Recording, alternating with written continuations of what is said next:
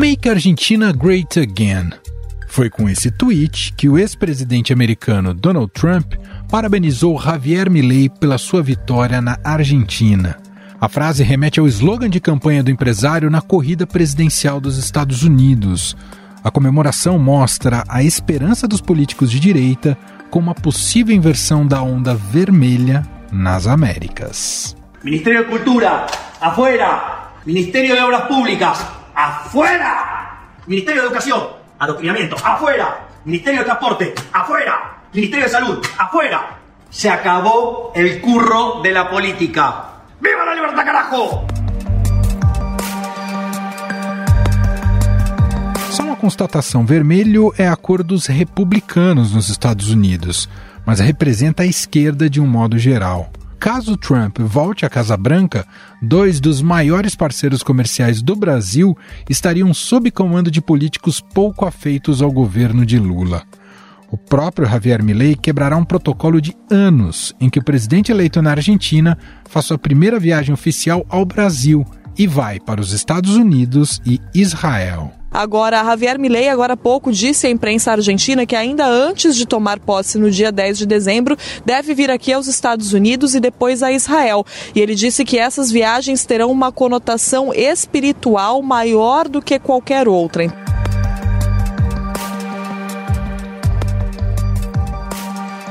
O movimento, além do interesse de estreitar laços com os americanos, por causa do plano de dolarizar a Argentina, tem o objetivo de se aproximar de Donald Trump, que pode vir a ser o próximo presidente. Mas a participação de Trump nas eleições americanas no ano que vem ainda é incerta. O empresário é alvo de 91 acusações em quatro processos criminais. Na reta final da campanha, o advogado de Trump, Michael Cohen, pagou 130 mil dólares ao advogado da atriz pornô Stormy Daniels para que ela não tornasse público o suposto caso que eles tiveram. Em 2016, em plena campanha presidencial, o advogado de Trump negociou um acordo que previa o pagamento de 130 mil dólares para garantir o silêncio de Storm Daniels. Ela quebrou o acordo em 2018 com uma entrevista onde afirmou ter recebido ameaças para não comentar sobre esse caso. Seis anos depois, Donald Trump entrou para a história americana como o primeiro ex-presidente a se tornar réu em tribunal do estado de Nova York. Ele é acusado de fraudes financeiras. A promotoria disse que o objetivo dos pagamentos era influenciar o resultado das eleições de 2016. Esse esquema, de acordo com os investigadores, incluiu a falsificação de registros comerciais para ocultar a natureza dos pagamentos de suborno feitos à atriz pornô Stormy Daniels, o que violaria a Lei Federal de Financiamento de Campanha e a Lei Eleitoral do Estado de Nova York e potencialmente também as leis tributárias estaduais. Donald Trump também foi fichado no estado americano da Geórgia, sob 13 acusações por suposta atuação para subverter sua derrota nas eleições de 2020 no estado. O processo aponta que Trump conspirou ilegalmente para alterar o resultado das eleições enquanto participava de associação criminosa que culminou com a invasão ao Capitólio sede do Legislativo Federal. Em um famoso telefonema que foi gravado, Trump pede que as autoridades eleitorais locais lhe arrumem os votos que faltavam para que ele virasse o jogo. Existem ainda investigações sobre como Trump teria incitado seus apoiadores a atacar o Capitólio em 6 de janeiro e interromper a transferência de poder para Biden. Além disso, logo depois da derrota para Joe Biden, foi descoberto que Trump guardou ilegalmente centenas de documentos, alguns altamente sigilosos, que deveriam ter sido entregues ao Arquivo Nacional. Depois de inúmeras tentativas frustradas de negociar a devolução dos documentos, o ex-presidente foi acusado, em um tribunal federal da Flórida, de colocar em risco a segurança nacional. Recentemente, Donald Trump testemunhou em Nova York, no caso em que foi acusado com dois de seus filhos por inflacionar durante anos o valor de seus ativos imobiliários. O ex-presidente chegou a acusar o juiz por parcialidade, o que levou a autoridade a ameaçar interromper o depoimento. Ao entrar no tribunal em Manhattan, Trump disse aos jornalistas que foi vítima de uma guerra política seguindo o padrão adotado contra os juízes responsáveis por seus quatro processos criminais. Trump chamou o magistrado de desequilibrado e de agente democrata da esquerda radical que odeia Trump. Mesmo assim, o cenário está favorável para o republicano a um ano das eleições presidenciais.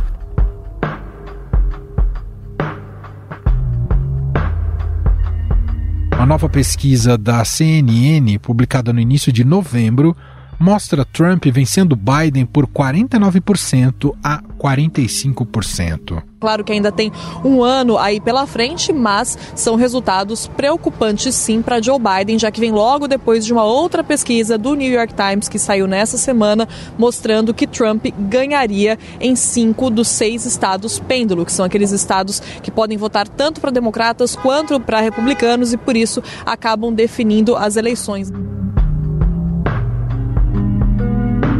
A pesquisa revela também um profundo descontentamento com o desempenho de Biden, principalmente no campo econômico. Com o aumento da taxa de juros no país, o dinheiro ficou mais curto para os americanos. O Banco Central Americano, Federal Reserve, aumentou sua taxa básica de juros nesta quarta-feira a seu nível mais alto desde 2001, para uma faixa entre 5,25% e 5,5%. Embora a inflação tenha caído, os americanos ainda se queixam dos preços elevados de produtos essenciais como ovos e leite. Por causa disso, a pesquisa da CNN mostra que 71% dos eleitores republicanos e com tendência republicana estão extremamente motivados para votar nas eleições presidenciais do próximo ano, contra 61% dos democratas. E essa motivação pode aumentar se a tal onda azul, que começou pela Argentina, redobrar a confiança dos trampistas. Afinal, o que explica a liderança de Trump no cenário eleitoral americano há um ano das eleições? O que poderia significar um segundo mandato do republicano para o país e para o mundo? E que semelhanças e diferenças existem entre Milley e Trump? Sobre estes temas, vamos conversar com um especialista em relações internacionais e professor da Universidade de Denver, nos Estados Unidos, Rafael Iores. Olá, professor, seja muito bem-vindo, tudo bem?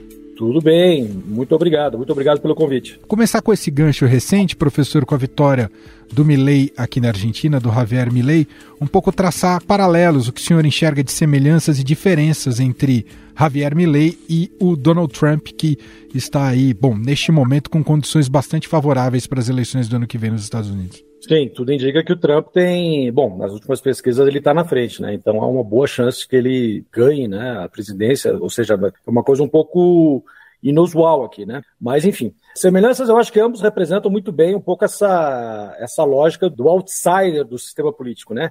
Que embora o Milley agora esteja, né, ainda seja um deputado, ele foi recentemente eleito, tá, no primeiro mandato dele. E antes disso ele era de fato quase um personagem de auditório, assim, né? Uma pessoa que se lançou na política como um comentaristas de auditório em relação a, a sempre posições bastante fora do, do, do, espectro médio normal assim das posições políticas tradicionais da Argentina ou da política em geral, né, com, essa, com essas visões bem radicalizadas de soluções miraculosas para problemas sérios, né, econômicos e sociais que a Argentina tem enfrentado. E da mesma maneira o Trump, né, não era um político de maneira alguma. O primeiro cargo eletivo dele é o de presidente da República, né? E que se colocou sempre, quer dizer, na verdade, sempre como uma celebridade midiática, como um empresário, mais do que tudo uma personagem de também de programas televisivos, né? E que entrou na política de uma maneira muito dramática, né? Com posições também bastante uh, radicais, exacerbadas, né? O primeiro discurso de campanha dele foi demonizando a imagem do imigrante mexicano, especialmente, né? E em cima disso, tendo bastante posições sempre muito muito fora do, do, padrão normal do que seria né, o debate político uh, norte-americano, que historicamente prezava muito um, caminho mais moderado, que mudou muito nos últimos tempos. Né? Existe uma, Isso acho que também é uma coisa interessante em comum deles, né? Representantes de um processo onde a política em muitos países do mundo está muito polarizada ideologicamente, onde cada lado muito aguerrido às suas posições, né? Muito pouco interessado, disponível para moderar suas posições, para criar acordos, negociações com o outro lado, né? Isso eu vejo também no Brasil, né, parece um pouco o caso da Argentina e aqui também muito, muito forte nos Estados Unidos, já de uma maneira bastante consolidada, que eu acho que é o que ajuda um pouco a, a relançar essa ideia da, de uma volta do Trump. Né? E uma possível volta onde ele tem, eh, ao invés de moderar suas posições, tem radicalizado ainda mais. Tem dito agora, feito alguns discursos, onde, por exemplo, a questão do imigrante, que sempre foi um pouco chave né, da, da da sua narrativa eleitoral, já muito verificada, muito demonizada, seria ainda mais, né? Que ele agora prometeu que criaria quase que espécie de campos de concentração aqui para os imigrantes indocumentados, né? Ou seja, é um candidato que deve ganhar aí a posição do partido dele no ano que vem, claro, não sabemos, é um pouco exercício de futurologia, mas tudo inercialmente caminha para isso, né, numa, numa posição muito radicalizada, com uma plataforma muito, muito de extrema direita. Né. Há diferenças também. O Milley tem uma visão muito mais de radicalização neoliberal, dolarização da economia, privatização quase que absoluta né, da economia argentina. E o Trump não, na verdade, ele teve posições econômicas até não típicas do Partido Republicano no, no, início do século, né? Protecionistas, defesa da indústria nacional. Né? Então o Trump tem, é um pouco mais ambíguo assim as suas posições. Por um lado, posições muito tradicionais à direita, à extrema direita, nessa questão do imigrante, mas economicamente um pouco mais híbrido, digamos assim, né? O que é mais próximo, se você me permite, claro. um algumas posições da extrema direita, por exemplo, na França hoje em dia, né? O partido lá da, da família Le Pen né, tem um pouco essas posições, quer dizer, algumas posições anti-imigrante, mas na economia a defesa né, do trabalhador francês, branco, né, da economia nacional, da indústria nacional. Embora existam esses paralelos entre esses candidatos da extrema-direita no mundo, em algum grau também a gente tem que pensar um pouco algumas diferenças entre uma situação latino-americana ou do sul, né, assim como as posições do velho mundo, né, da europeu, assim como aqui do norte, norte global aqui dos Estados Unidos. Né, e, claro, são, são expressões, em último caso, também muito nacionais. E há, há traços em comum, mas a política sempre está dentro do contexto de cada país. Os processos judiciais que o Trump está enfrentando têm é, o potencial de tirá-lo da disputa eleitoral do ano que vem?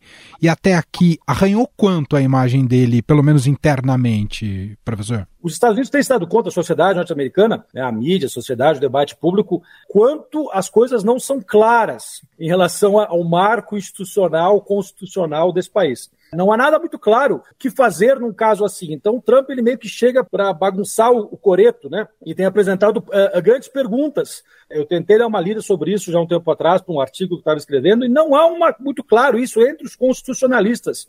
O que fazer no caso de um candidato, não só, por exemplo, sofrendo investigações, claro, ele é inocente até né, provado culpado, mas, por exemplo, condenado na cadeia, ele ainda poderia concorrer.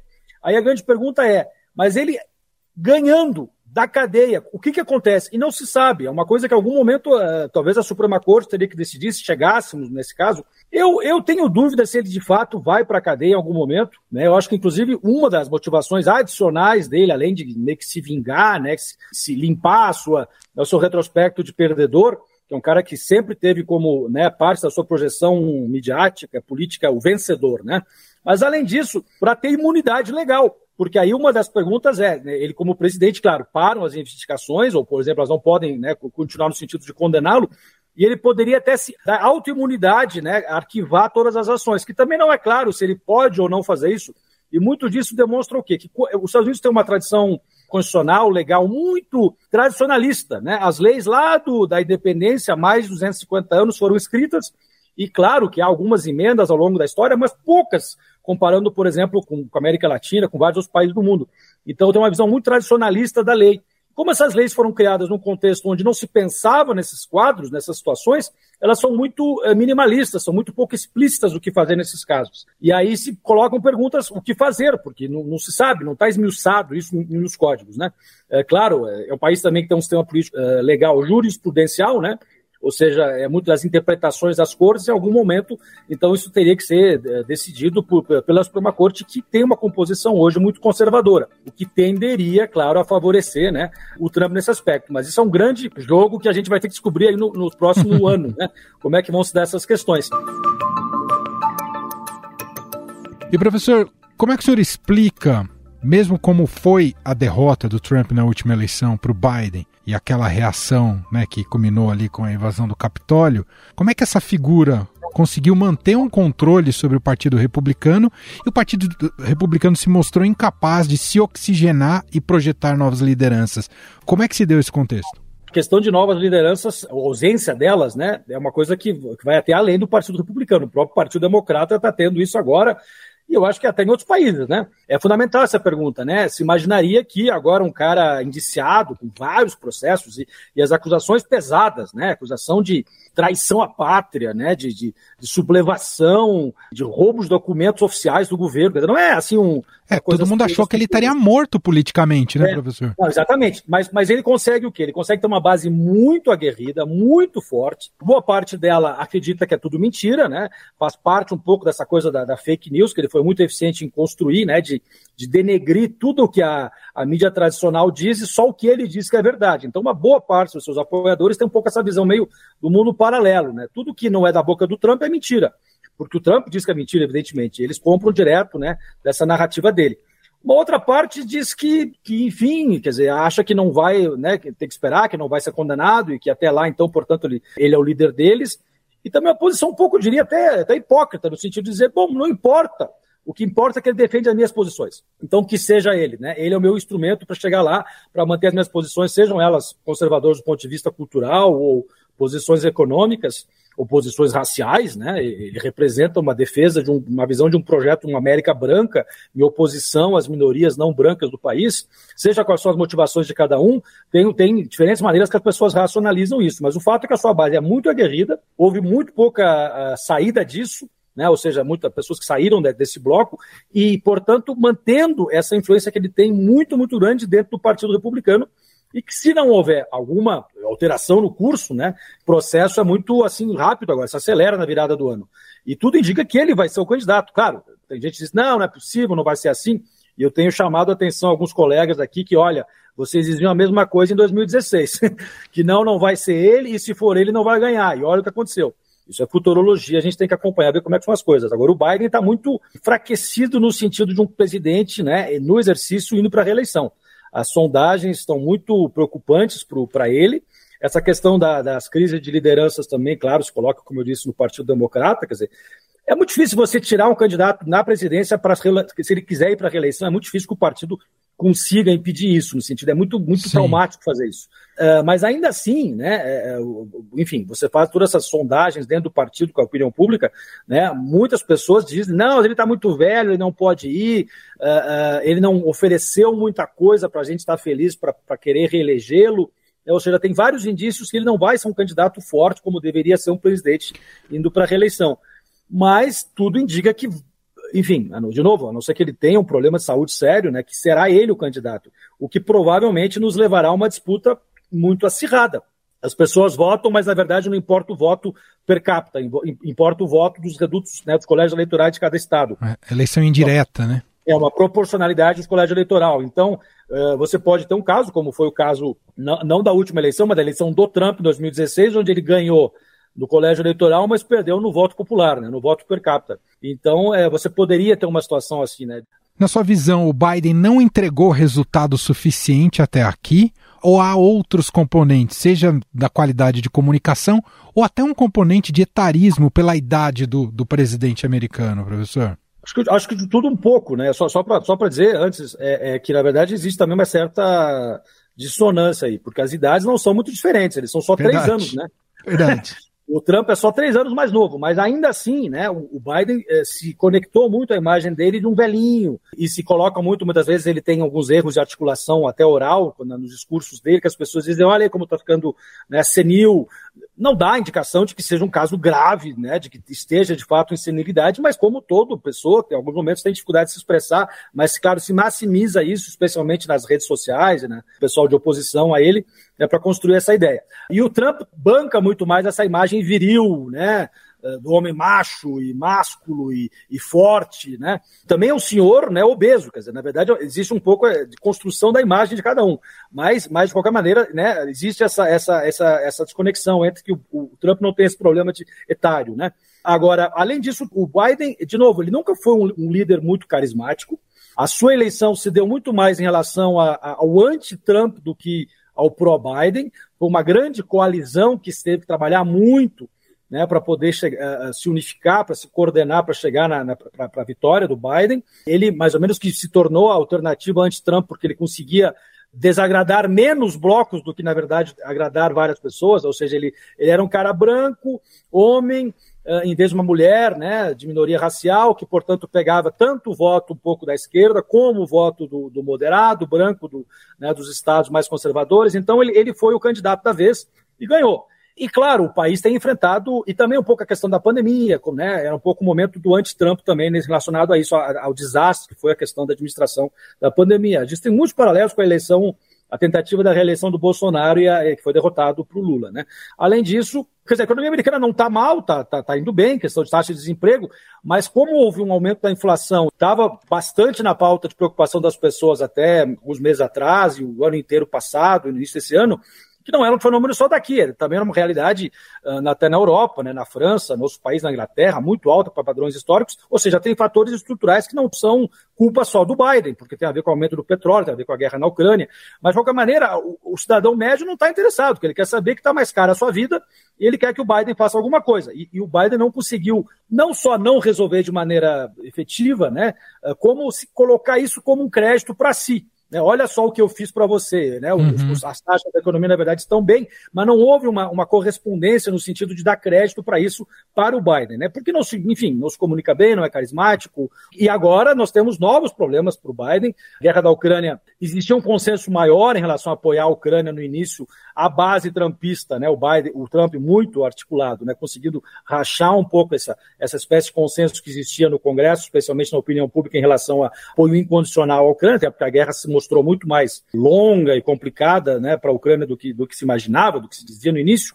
E agora, com a questão lá do Meio Oriente, Israel e Gaza, também a esquerda, que é fundamental, né, os ativistas sociais, movimentos sociais, para a mobilização, para levar as pessoas para a urna, de fato, no ano que vem, né, do Partido Democrata, estão muito insatisfeitas com a, o que os Estados Unidos têm feito ou não têm feito para impedir né, um massacre lá, ou enfim, né, que está ocorrendo em Gaza. E culpa muito o Biden, e aí talvez com razão, que não tem articulado a sua influência com Israel. Não quer dizer que seja fácil, evidentemente, mas né, mas tentar fazer alguma coisa diferente em relação a isso. É, é e, e, a sociedade é basicamente dividida entre 45% para um partido e para o outro, é aquela margem pequena de 5% de votos. Aqueles ali, estados é, pêndulos, né? Que as pessoas ou vão para a urna ou não vão. Então, se um partido está mobilizado, e nesse caso parece que os republicanos estão mais mobilizados para trazer o Trump de volta, ou para evitar que o, que o Biden continue, né, tenderiam a ir mais né, massivamente às urnas. Claro. E se de fato o Trump vier com essa agenda, manter essa agenda bem né, radical, radical antissistêmica que ele está prometendo, enfim, vai ser, um, vai ser bastante complicado para o país em várias áreas. Aliás, quero fechar o nosso papo te ouvindo exatamente sobre isso. Com esse nível de ressentimento do que o Trump tem expressado, o que pode significar tanto para os Estados Unidos quanto para o mundo, especialmente na questão de estabilidade democrática das instituições, o que pode significar um segundo mandato dele frente aos Estados Unidos, professor? De novo, né, eu acho que agora está bastante claro que o Trump é um candidato antidemocrático, né, no sentido das suas posições, seus valores.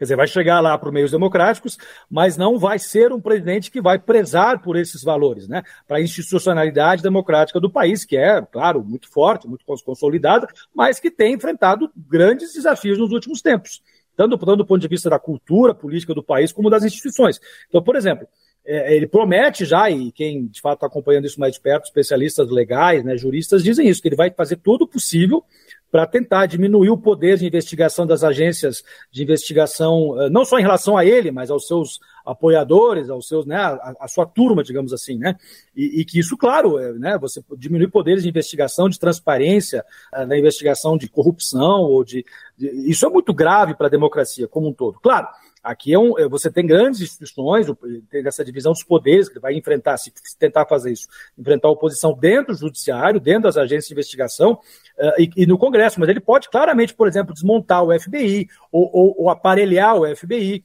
assim como outras agências de segurança. Do ponto de vista doméstico, ele pode perseguir opositores, uma, uma, reforma ampla passa pelo Congresso, mas políticas específicas de tratamento do imigrante dependem mais do, do, das agências do executivo. Isso ele pode também aparelhar ou, ou politizar ou escolher grupos para serem perseguidos e outros para serem favorecidos, isso é muito grave, porque politiza de uma maneira corrupta e, e ideológica né, agências que deveriam ser de Estado. Então, isso tudo é bastante provável que numa volta dele ele tenha bastante lastro para conseguir fazer. Além disso, ele pode, claro, do ponto de vista da, da. Ele representa também esse tipo de posição para o mundo, né? Ou seja, a volta do Trump vai ser muito grave no sentido de que consolida essa imagem né, que, a, que é uma das democracias, se diz, né, a maior democracia do mundo, ou mais tradicional, né, vai consagrar essa visão do, do, do antissistêmico, do, do autoritário né, no poder e dando uma legitimidade que seja simbólica para outros líderes ao redor do mundo.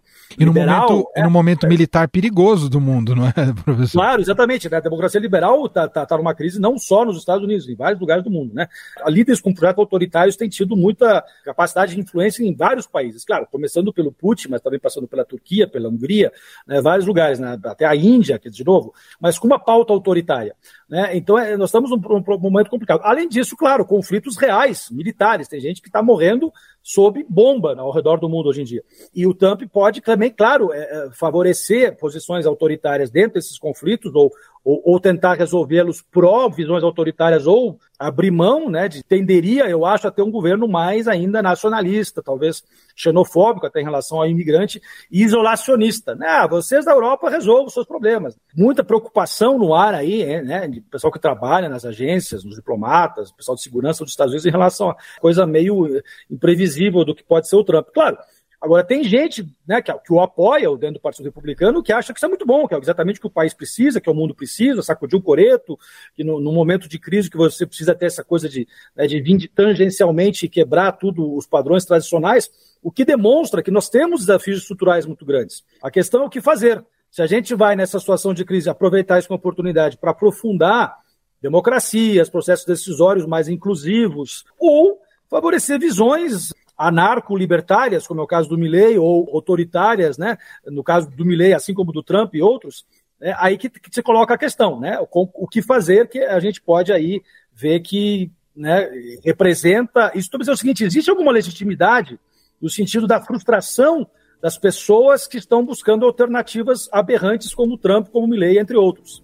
A questão é que a solução, no meu modo de ver, não é a solução que a gente precisa.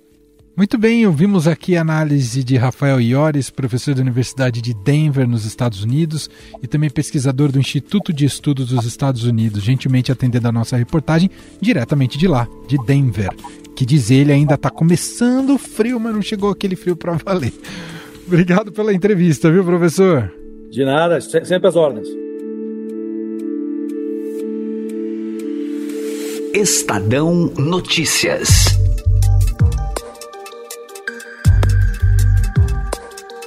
E este foi o Estadão Notícias de hoje, quarta-feira, 22 de novembro de 2023. A apresentação foi minha, Emanuel Bonfim. Na produção, edição e roteiro, Gustavo Lopes, Jefferson Perleberg e Gabriela Forte. A montagem é de Moacir Biasi. E o nosso e-mail podcast@estadão.com. Um abraço para você e até mais.